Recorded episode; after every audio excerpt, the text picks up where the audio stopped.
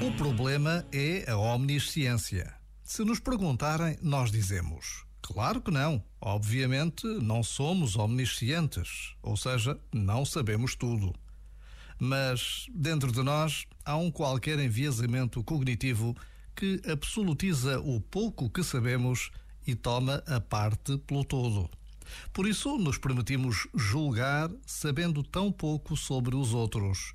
Por isso, nos permitimos tirar conclusões precipitadas sobre processos complexos.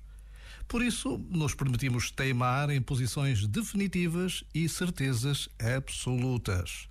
Reconhecer a não omnisciência é resgatar a humildade que nos permite voltar a dialogar com o outro e com a realidade. Já agora, vale a pena pensar nisto. Este momento está disponível em podcast no site e na app.